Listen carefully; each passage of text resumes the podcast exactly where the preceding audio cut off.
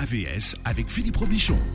AVS pour à votre santé, bonjour et bienvenue. Nous allons parler ce matin d'un sujet trop peu abordé et qui va intéresser beaucoup d'entre vous. J'ai invité Angélique Houlbert, bonjour et bienvenue. Bonjour.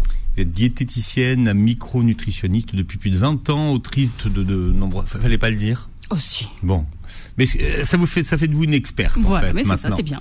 Voilà, autrice de nombreux livres de référence sur l'alimentation et spécialiste des compléments alimentaires. Vous êtes ce que vous appelez une veilleuse, une veilleuse permanente sur les dernières études scientifiques publiées mondialement. Et votre objectif, dites-vous, c'est de rester à la pointe de la recherche dans les domaines de l'alimentation et de la micronutrition. C'est parfaitement bien résumé. Ouais. Vous veillez, il y a beaucoup de, il y a beaucoup d'enquêtes qui sortent? Tous les jours, c'est passionnant. hein. Tous les jours, il y a des études cliniques qui sortent. Alors, on fait bien le distinguo entre des études qui sont faites euh, sur des souris hein, et des études cliniques qui sont faites sur les, euh, sur les femmes, réellement, là, puisqu'on va parler du syndrome des ovaires polykystiques. Donc oui, il y en a tous les jours, euh, pas forcément sur le syndrome, mais, euh, mais sur d'autres pathologies. Et c'est juste passionnant et ça nous moi, ça me permet d'être justement en veille permanente et de proposer des sujets. Hmm. C'est moi qui ai proposé ce, ce sujet aux éditions Thierry Soucard. Hmm. Parce que la, la première chose qui, enfin, qui aurait pu vous amener au sujet, c'est de vous-même souffrir Absolument pas. du, euh, voilà, du syndrome. Oui, non, non, c'est. Alors, je le dis bien en intro, ce n'est pas un recueil de, euh, de témoignages. Je ne suis pas atteinte de cette pathologie. Là, l'idée, l'objectif, c'était de euh, donner les clés à toutes les femmes qui étaient atteintes de ce syndrome, parce que vous allez voir, c'est assez simple en fait. Et vous publiez donc le régime SOPK aux éditions Thierry Sucard. Votre livre, donc, je vous le disais tout à l'heure, balaie toutes les dernières recherches, mais vous l'avez voulu aussi comme un livre de solutions. Oui, je n'explique pas en long, en large, en travers ce qu'est le SOPK. Je ne suis pas euh, gynécologue, je ne suis pas endocrinologue. Euh, là, je voulais euh, fournir des clés toutes simples à toutes celles qui sont atteintes et euh, donc des clés alimentaires et des clés aussi euh, micronutritionnelles, Mm. donc des compléments alimentaires. Et on verra pourquoi des clés euh, alimentaires. Euh, D'autant plus que jusqu'à ce jour, il n'existe pas vraiment de, de, de traitement hein, pour, euh, pour prendre en charge le SOPK. Non, on n'a aucun traitement euh, clair et précis. Euh, dans le cadre du SOPK, on donne souvent de la metformine. C'est un médicament qu'on donne aux diabétiques euh, parce que ça, parce que le, le- ça a un lien avec la résistance à l'insuline et l'insuline. Et, c'est ça, que- c'est c'est ça que disent les dernières études et, Et qu'elles soulignent. C'est ça le scoop de votre livre finalement. Oui, alors le scoop et aussi pourquoi je, me sens assez légitime pour euh, avoir écrit ce, livre parce que voilà je le répète je ne suis pas gynécologue euh, mais avec l'alimentation voilà les chercheurs se sont rendus compte que une des clés en détricotant un petit peu euh, le- le- le- les, symptômes une des clés c'était l'insuline. Donc l'insuline, c'est une hormone qui est bien connue des diabétiques, et, diabétiques et aussi, j'ai écrit un autre livre sur la, la NASH, sur la stéatose hépatique non alcoolique, aussi en lien avec l'insuline. Et donc là, on se rend compte aussi que c'est une des clés pour euh, justement diminuer, euh, diminuer ces symptômes. Et vous, ce que vous proposez dans votre livre, eh bien, c'est un reset hormonal en fait en quatre semaines. Bah oui, Philippe, vous, vous savez, euh, votre ordinateur, votre téléphone, quand ça ne fonctionne plus, qu'est-ce que vous faites? On éteint tout, on fait un reset. C'est ça, c'est ce qu'on fait. On, on éteint, on De toute façon, on ne sait pas ce qui va se passer. Alors, d'ailleurs, chez nous, c'est une même une expression qu'on utilise beaucoup à Beurre FM, c'est tu éteins et tu rallumes. Alors là, on fait exactement la même chose avec l'équilibre hormonal. On va éteindre pour rallumer et pour euh, que ça fonctionne mieux. Et c'est bizarre parce que ça fonctionne toujours à chaque fois. Bah oui. On ne sait pas ce qui s'est passé, mais le système finit par, euh, par redémarrer. Bon, j'aimerais quand même qu'on parle un petit peu de, de, la, de ce qu'on appelle le SOPK. Alors déjà, c'est un syndrome. Qu'est-ce que ça veut dire que ce, que ce soit un, un syndrome? Qu'est-ce que ça signifie? Alors, c'est le syndrome des ovaires polykystiques. Euh, un syndrome, ça veut dire que c'est, euh, il n'y a pas qu'un seul symptôme, mais plusieurs symptômes. Et c'est ce qui rend un peu son diagnostic euh, compliqué, euh, puisqu'il n'y a pas, euh, voilà, un, un seul symptôme. On va avoir plusieurs phénotypes. hein, c'est ce qu'on, ce qu'on appelle. Donc euh, on a souvent, euh, parfois les femmes ont des cycles irréguliers, elles n'ovulent pas à chaque fois, mais ça elles ne savent pas forcément. Euh, c'est quand elles veulent avoir des enfants qu'on s'en rend compte. Mm. Euh, on peut avoir aussi, c'est relié à la testostérone, comme on va voir, avec un fort taux de testostérone, parfois, Donc, qui parfois est une pas. hormone masculine. hein. Normalement, mais on en a un tout petit peu aussi, Mm. nous les femmes. Mais là, donc, il y a un petit peu trop de testostérone libre, et donc ça se manifeste différemment. On peut avoir notamment ce qu'on appelle de l'hirsutisme, c'est-à-dire des, euh, des poils euh, qui poussent un peu plus importants au niveau du visage, au niveau du cou. Euh, mais pas que. Mais pas que. On peut mm. aussi avoir une paire de cheveux plutôt de type masculine, donc sur, les, sur le front, sur les tempes. Donc ça, mais voilà, tout le monde n'a pas tout, toujours les mêmes, les mêmes symptômes. C'est pour ça que c'est un syndrome qui va, qui, qui, va inclure plusieurs symptômes. Mm. La maladie de l'hyperandrogénie. Oui, hyperandrogénie. Ce qui veut dire Alors trop de on va résumer trop de testostérone. Hmm. Et donc, euh, et pourquoi euh, Et donc, trop de testostérone, c'est mm, par rapport à ce que normalement on a d'habitude. Justement, ça va engendrer des cycles irréguliers. Euh, justement, là, pourquoi on appelle ça des ovaires polykystiques? Parce que c'est pas des kystes en fait. Ce ne sont pas réellement hmm. des kystes. Hmm. En fait, à chaque à chaque cycle, dans la première partie de cycle, on a des petits follicules, une petite dizaine, qui vont aller grossir et il y en a qu'un seul, vous savez, qui va libérer, euh, euh, un, un ovocyte. Euh, donc normalement, les, autres diminuent de taille et tout se passe bien. Là, là justement, la, testostérone, elle va aller nuire à, la maturation de ces, follicules.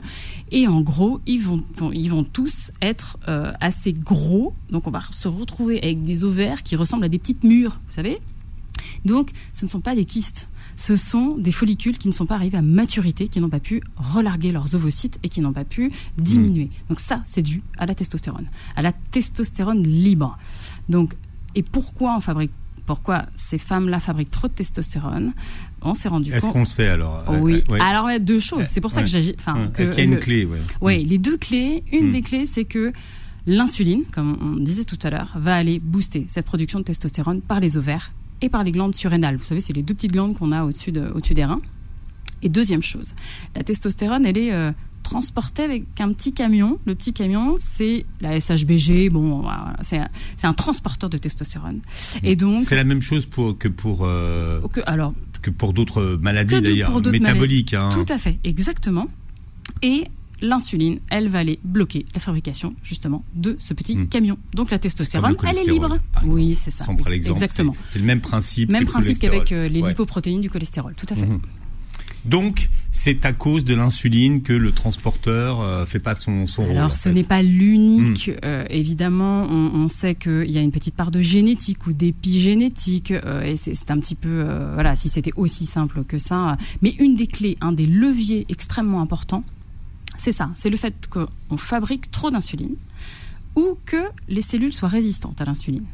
Euh, pour vous donner un petit exemple, euh, l'insuline c'est une clé pour rentrer, euh, pour rentrer chez vous, par exemple.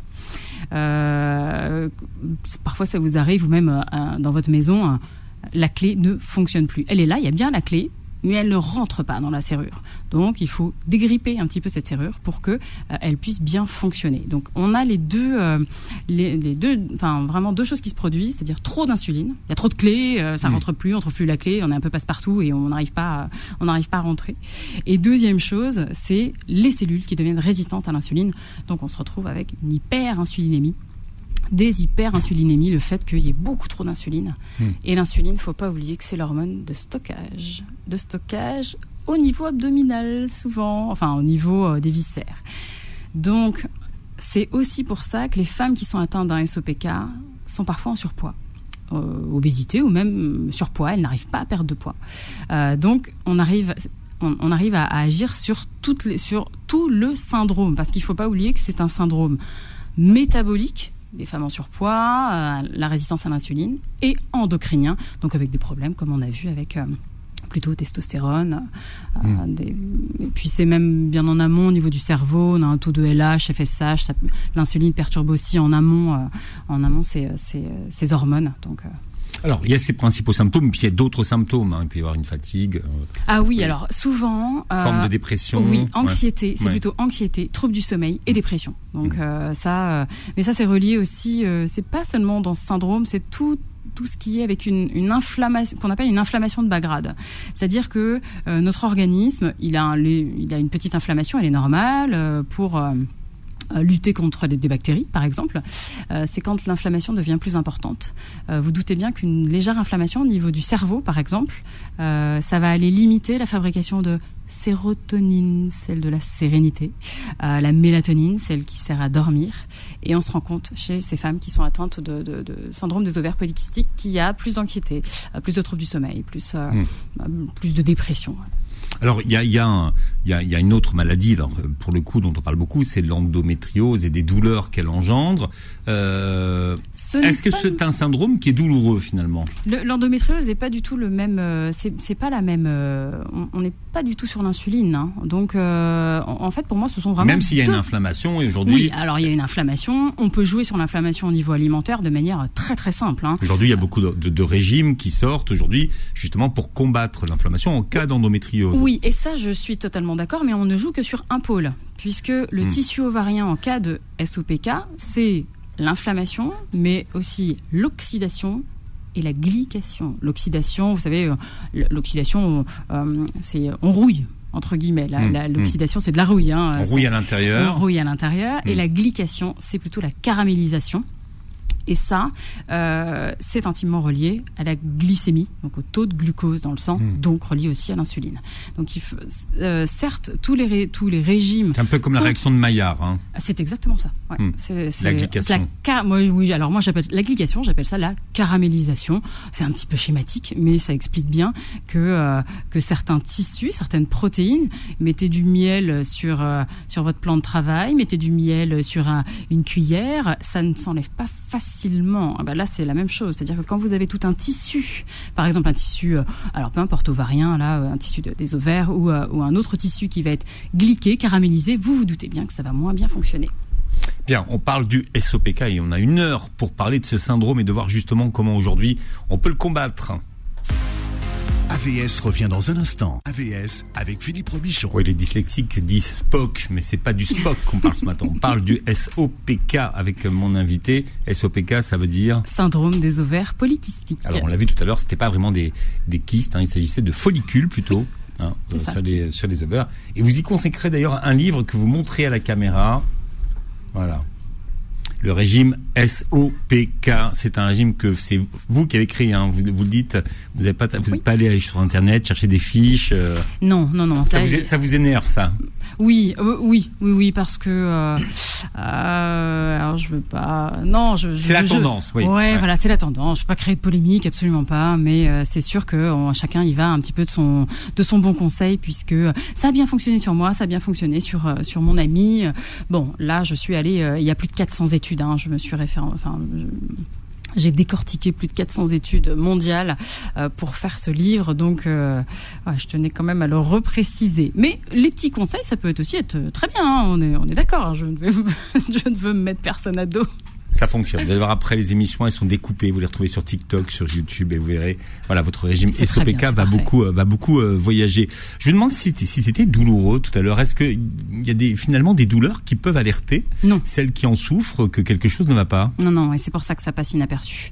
Euh, ça peut être plus physique comme on l'a vu, euh, avec euh, avec un petit une pilosité plus importante, euh, un surpoids, on n'arrive pas à perdre, et c'est surtout les femmes quand elles veulent avoir un enfant, hmm. la moitié des femmes qui sont atteintes de SOPK sont infertiles. Enfin, c'est la première cause d'infertilité en France. c'est ça qu'il faut comprendre. C'est ça. Hein. Il faut bien comprendre, et, et ça pourrait détecter un petit peu plus tôt aussi, mais comme on a vu, comme c'est hmm. un syndrome et qu'il y a plusieurs symptômes, ce hmm. n'est pas toujours simple non plus une femme qui a des cycles irréguliers, oh, c'est assez courant. Une pilosité plus importante, c'est pas non plus. Euh, enfin, ça peut passer totalement inaperçu, hein, mmh. jusqu'à une trentaine d'années où on se rend compte mmh. qu'effectivement c'était ça. Beaucoup d'adolescentes de, de, de, hein, qui sont pas diagnostiquées. Mais justement, comment on le pose ce diagnostic? Est-ce qu'il y a des, des, marqueurs, des examens à faire? Alors, il y a certains marqueurs. Euh, on peut faire une, une, une prise de sang au niveau de la testostérone, mais elle n'est pas toujours fiable non plus. Euh, il faut pas être sous pilule, par exemple, donc il faut attendre.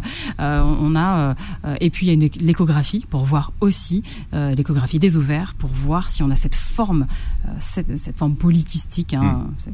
Je, rappelle, ce ne sont pas des kystes, mm. euh, mais ce n'est pas toujours le cas aussi. Ça peut, ça peut ne pas, ça peut passer un peu inaperçu de ce côté-là, et d'autres symptômes peuvent être plus importants. Donc, euh, mm. et c'est parce que vous n'arrivez pas à avoir d'enfant que finalement ça vous a, ça vous incite à investiguer, c'est ça? Oui, en règle générale. C'est souvent, ça, hein, et, et c'est un peu tard, enfin, parce que le temps que le temps qu'on arrive à poser le bon diagnostic, bah forcément, on a perdu quelques mois, voire quelques années, quoi. Donc, il y a une forte euh, composante héréditaire dans ce syndrome. Alors, il y a une composante héréditaire. Euh, il y a des, études là qui sont faites sur des souris euh, qui disent quand même que l'épigénétique a, beaucoup à voir là-dessus. Voilà. Donc on a la génétique, ça ce sont nos gènes. Malheureusement, on peut pas grand chose, on peut pas changer notre patrimoine génétique. Bon après, voilà, on est on est plus, c'est pas nous qui faisons ça, pas de la thérapie génique. Hein. Donc on ne change pas notre patrimoine. Par contre, on peut changer l'expression des gènes. En gros, un gène, c'est comme une ampoule. C'est vous l'allumez, hmm. ou vous l'éteignez. Et en fonction de ce que vous mangez, en fonction euh, de votre activité physique, de votre euh, environnement social, que, comment vous vous sentez, si vous êtes euh, en pleine forme ou, euh, ou au contraire extrêmement déprimé, très stressé. Là, vous allez, par exemple, éteindre un gène, et donc il ne va pas s'exprimer. Donc, on, pour beaucoup de pathologies, on est quand même en train de se hmm. rendre compte que notre environnement, notre hygiène de vie globale, hein, c'est pour ça qu'on dit aux gens, il faut faire plus d'activité physique, il faut mieux manger, il faut aussi bien vous entourer. Le nombre d'amis que vous avez, ce n'est pas le nombre d'amis sur Facebook, c'est ceux qui sont réellement là quand il y a des problèmes. Et ça, euh, c'est ce qui permet justement d'allumer ou d'éteindre certains gènes, d'exprimer ou non hmm. certains gènes. C'est ça l'épigénétique. Et, euh, et même si on a un patrimoine génétique qui n'est pas au top, hein, on se dit oh là là, papa, maman, il y a eu quand même des soucis, euh, on peut modifier ça. Et ça, c'est plutôt la bonne nouvelle. Donc par par des petites choses toutes simples comme comme l'activité physique et hmm. Mais, mais sinon, si on a une mère qui, en, qui, euh, qui souffre d'un SOPK... On a plus de risques d'avoir un SOPK, mais en même temps, maman, elle nous lègue aussi euh, comment elle mange, comment... Euh, enfin, on a souvent... Euh, c'est pas juste le patrimoine génétique hein, qui est légué par maman, c'est aussi euh, beaucoup d'habitudes de vie qui sont léguées par, par les parents. Hein, et, et ça aussi, si on ne s'en détache pas, ah, bah, ça peut être problématique, notamment sur l'alimentation. Enfin moi, c'est ce qui, c'est le domaine qui m'intéresse. On se rend compte que on, mange comme on a été habitué à manger à la maison ah, souvent. globalement, euh, quand même, euh, oui. Hein, mm. Quand on a été habitué, euh, à, enfin, à avoir du pain à chaque repas et enfin de la baguette à chaque repas, par exemple, ou alors beaucoup de pâtes, beaucoup de riz, beaucoup. là, je parle vraiment des féculents parce que c'est, mm. vraiment ce qui est important. du sucre là. Je parle des glucides, ouais. Moi, des glucides. Je parle des glucides, ouais.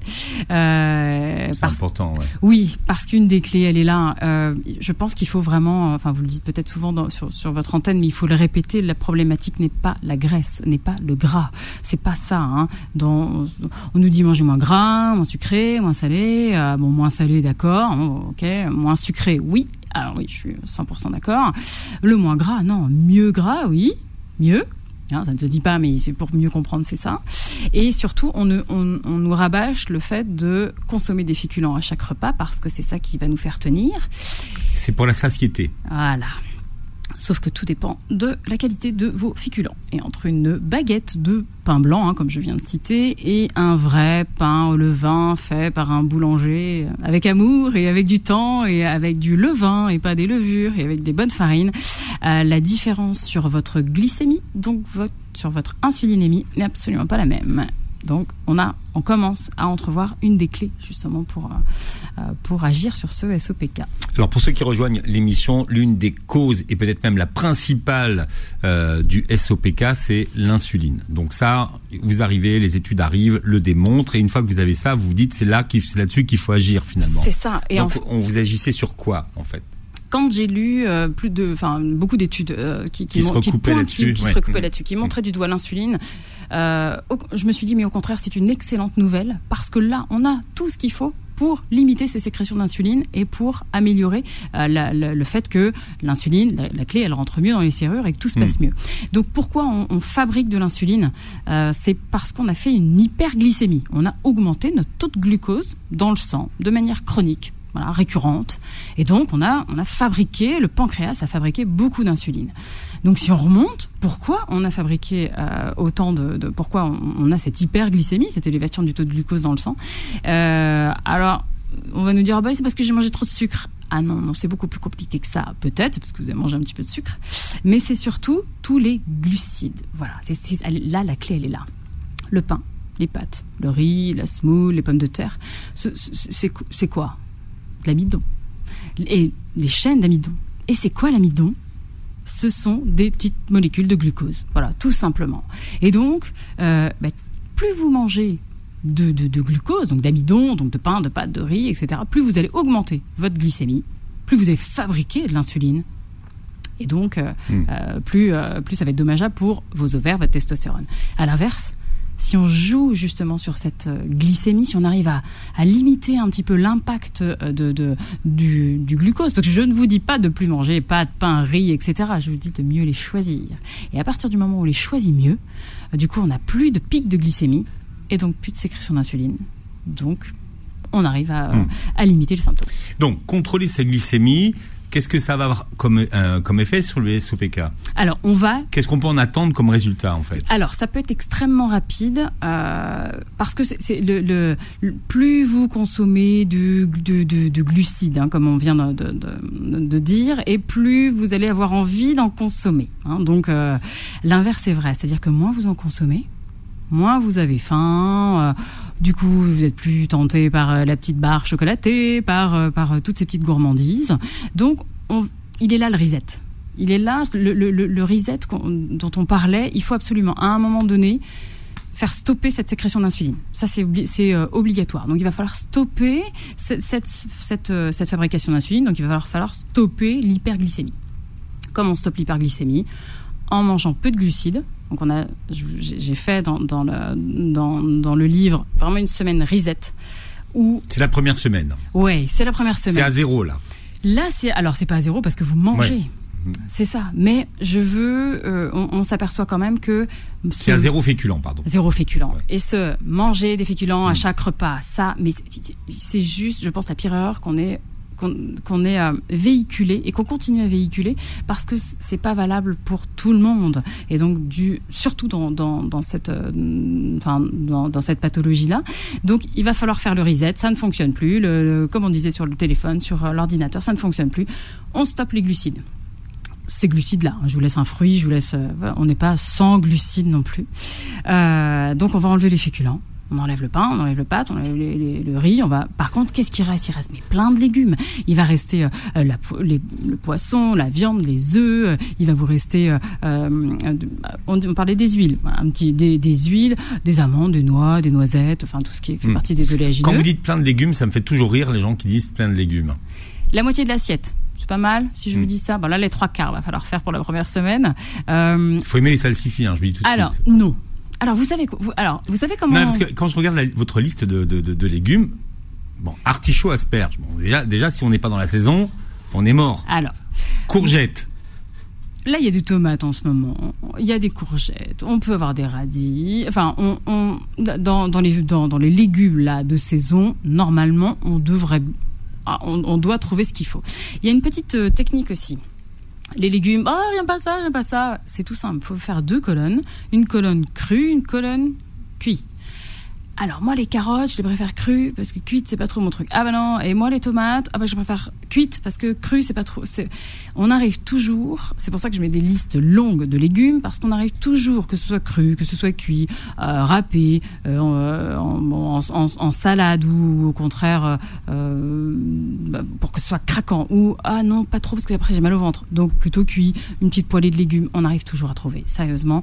et puis si on trouve pas dans les légumes de saison, il y a les surgelés qui sont très bien aussi Hein. Moi, ça me va, ça me va parfaitement. Oui, tout n'est pas frais. C'est ce que vous expliquez finalement. Voilà. Le principal, c'est que ce soit des légumes. Voilà, le principal. Mm. Ce sont, c'est vraiment de choisir des légumes que l'on aime. Euh, non, si vous n'aimez pas les salsifis, ne mangez pas de salsifis, hein, bien sûr. On, est là pour se faire. Mais si, non, c'est délicieux les, les, salsifis. On est là pour se faire plaisir parce que quand on se fait plaisir, on joue sur l'épigénétique, comme on a vu tout à l'heure. Donc mm. le fait de se faire plaisir, c'est aussi ça. L'important de mettre des belles couleurs dans l'assiette, mettre des bonnes, des bonnes choses qui vont vraiment être, euh, mais mais voilà, bonne à manger. Puis après, vous avez votre votre poisson, vous avez un petit peu de viande si vous voulez, des œufs. alors les œufs, c'est pareil, hein, en omelette, hein, tout, ce que vous voulez, ou ou les œufs durs, une petite salade, ça ça, ça, passe bien aussi. Bon, on, va décliner votre régime SOPK tout à l'heure. Je rappelle que vous publiez, montrez-le à la caméra puisque l'émission est filmée, le régime SOPK aux éditions Thierry Soucard.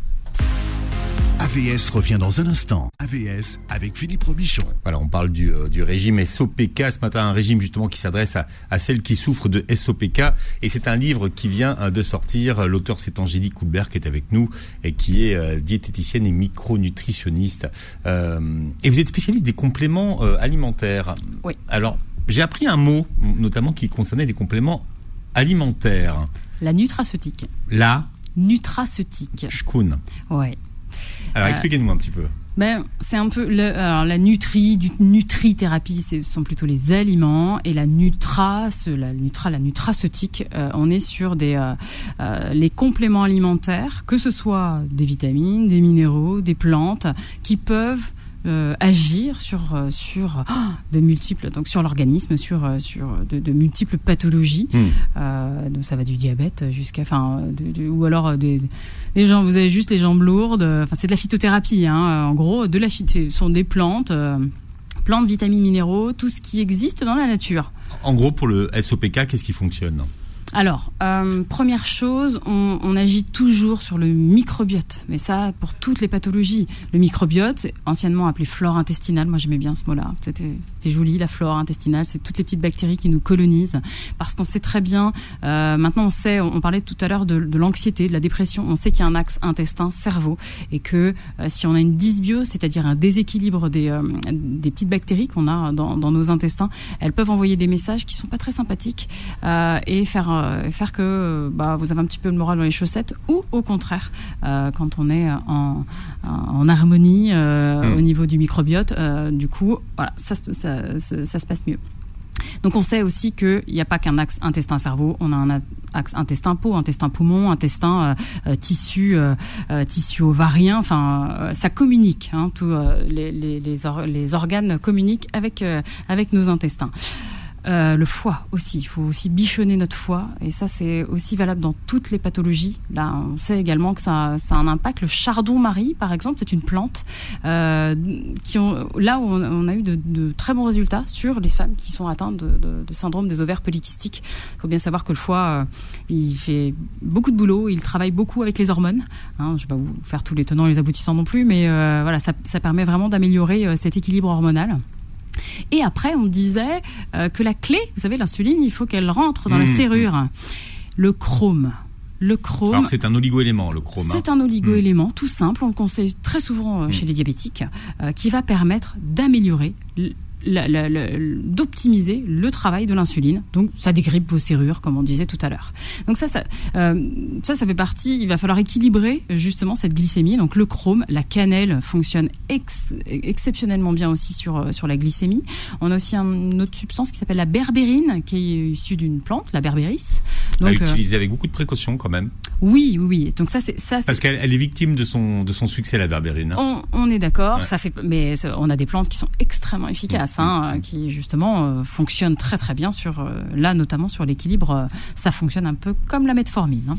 Voilà, et puis alors des vitamines qu'on connaît moins, la vitamine B9 et la vitamine K par exemple. Oui, alors surtout la B9, la B9 elle est extrêmement importante quand on de toute façon même on parlait d'endométriose tout à l'heure, ça fait partie des vitamines c'est la vitamine de la femme, de la femme active, on dit en âge de procréer, hmm. femme qui veut avoir des enfants puisque la vitamine B9 elle est extrêmement importante dans, dans, dans, ces, dans ce phénomène, alors pour la grossesse, mais aussi hmm. pour ces phénomènes de méthylation. On parlait de, la, euh, j'allume et j'éteins un gène euh, tout à l'heure, et on sait que la B9, elle agit aussi euh, dans ce sens-là. Donc dans beaucoup de pathologies féminines, on parlait endométriose, SOPK, la B9 est souvent en cause. Et on manque souvent de B9.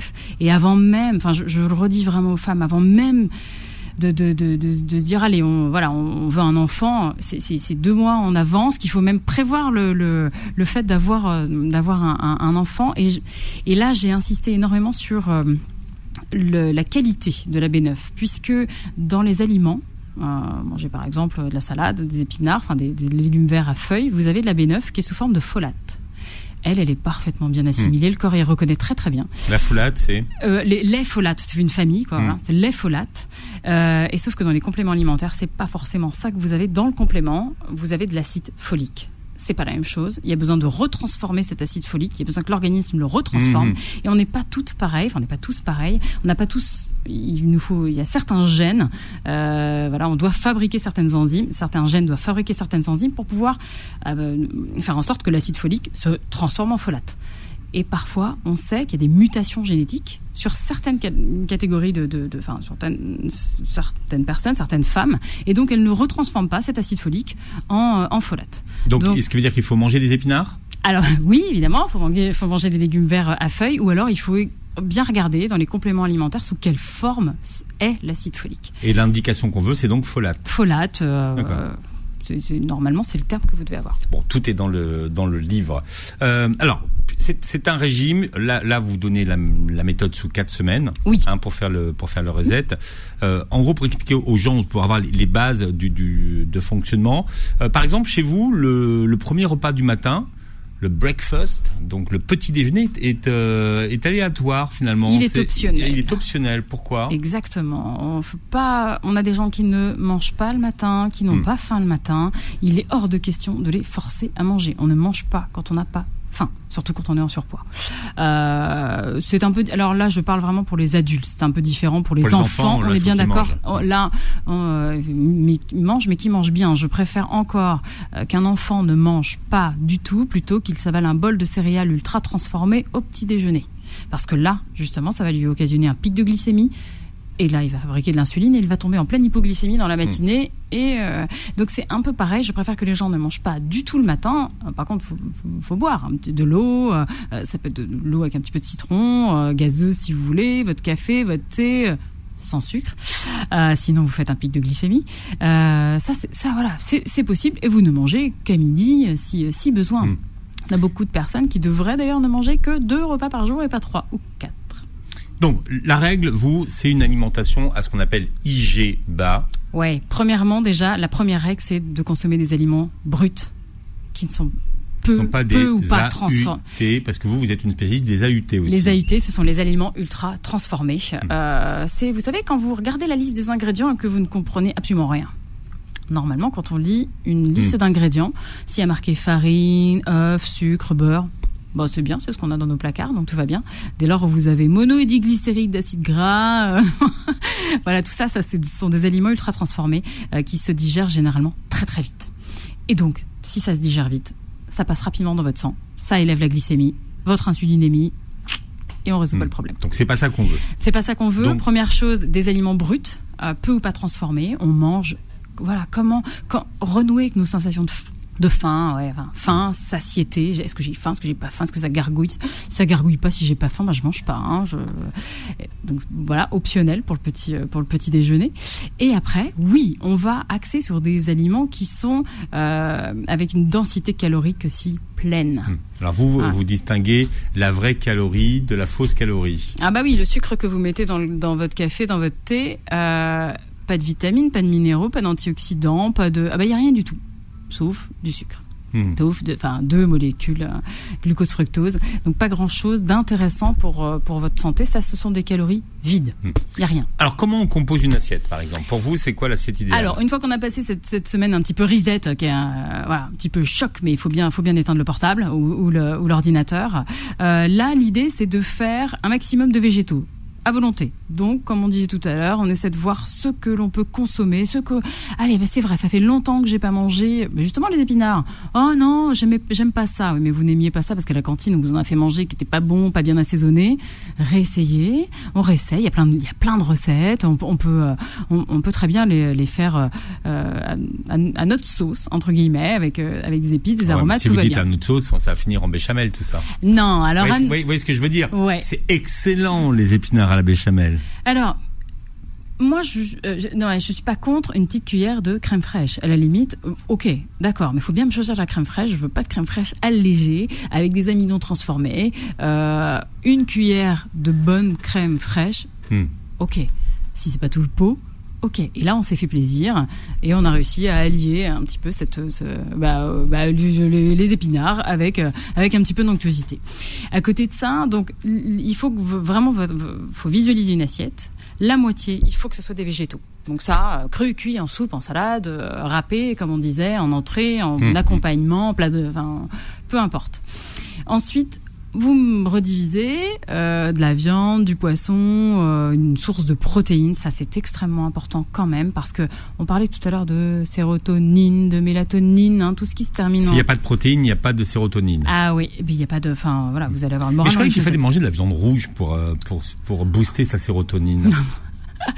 Euh, non, alors là, non, absolument pas obligé de manger de la viande rouge. Il y a des protéines. Alors, quand je vous dis des protéines, on peut faire protéines animales, il y a aussi des protéines végétales. Hein. On n'est pas non plus, bien sûr que non, on va pas. Et puis là, vu euh, euh, vu le prix de la viande rouge, euh, non. Enfin, je vais surtout pas vous dire ça. Donc ça veut dire que la sérotonine, c'est dans toutes les protéines, qu'elles soient végétales. Alors c'est pas dans, c'est-à-dire qu'il non mais oui c'est oui c'est pour fabriquer. le fruit de. Voilà, il hmm. faut il faut certains acides aminés pour fabriquer des pour fabriquer soit des neurotransmetteurs pour aller mieux ou et, et, et toutes nos hormones aussi, les immunoglobulines aussi, enfin, sont, euh, ce sont des protéines. Et c'est aussi pour ne pas avoir faim. Il faut bien dire que euh, les protéines, c'est ce qui va vous donner la satiété, et ce n'est pas forcément les féculents. Donc, ce qui est important, c'est d'avoir pour fabriquer, euh, vous savez, la leptine et la gréline. Vous savez ce que c'est? Ça, c'est l'hormone justement de la satiété et de la faim. Ben, il faut aussi il faut aussi des protéines. Donc, l'important, c'est que le quart de l'assiette. Alors, ça peut être soit constitué de protéines. Euh, ce qui peut être assez simple, c'est euh, euh, bah, combien on en consomme. Vous prenez votre main, on a tous des mains différentes, et la paume de la main, c'est à peu près ce que vous devriez consommer en viande, par mmh. exemple. Pour le poisson, on peut prendre toute la main. Mais vous allez voir que voilà, on a des mains différentes. Hein. Alors, on a la moitié, donc c'est des végétaux. Un quart, on a un, quart, protéines, donc protéines. Et, un quart, le, mon cheval de bataille, hein, les aliments qui ont, les féculents qui ont un index glycémique bas.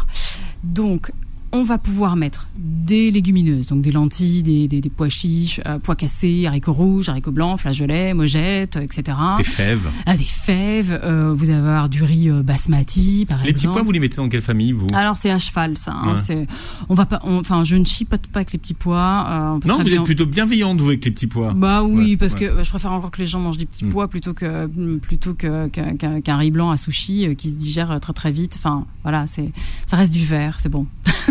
c'est plus, donc, C'est donc la dernière partie de l'assiette. C'est donc la dernière partie de l'assiette et c'est une quantité qu'il va falloir ne pas dépasser. Le plus simple, vous, avez des ramequins à la maison hmm. Un petit ramequin, vous faites de la hmm. crème dedans. Hmm. Euh, il faut que vos féculents, un index glycémique bas, une fois cuit, tiennent là-dedans. Une des clés, elle est là. C'est à partir de là où justement vous, si vous avez suffisamment de protéines, suffisamment de végétaux, euh, des fruits, euh, vous n'aurez absolument pas faim. Si vous, ou si vous augmentez la mmh. quantité, vous allez relancer la machine et ça va encore rebugger et sera obligé de refaire un reset. Bon, il y, y, a une solution hein, pour euh, celles qui souffrent de ce fameux syndrome SOPK, puisqu'il y a ce régime qui vient de sortir, le régime SOPK aux éditions Thierry Soucard. Vous réécouterez l'émission euh, en podcast sur beurrefm.net et vous la réécouterez sur toutes les plateformes qui reprennent nos émissions et vous verrez la vidéo sur la chaîne YouTube. Merci d'avoir été avec nous. Merci Philippe. On vous laisse rentrer au Mans. Oui. Et on salue nos auditeurs du Mans et très belle journée santé sur Beurre FM. Retrouvez AVS en podcast sur beurrefm.net et l'appli Beurre FM.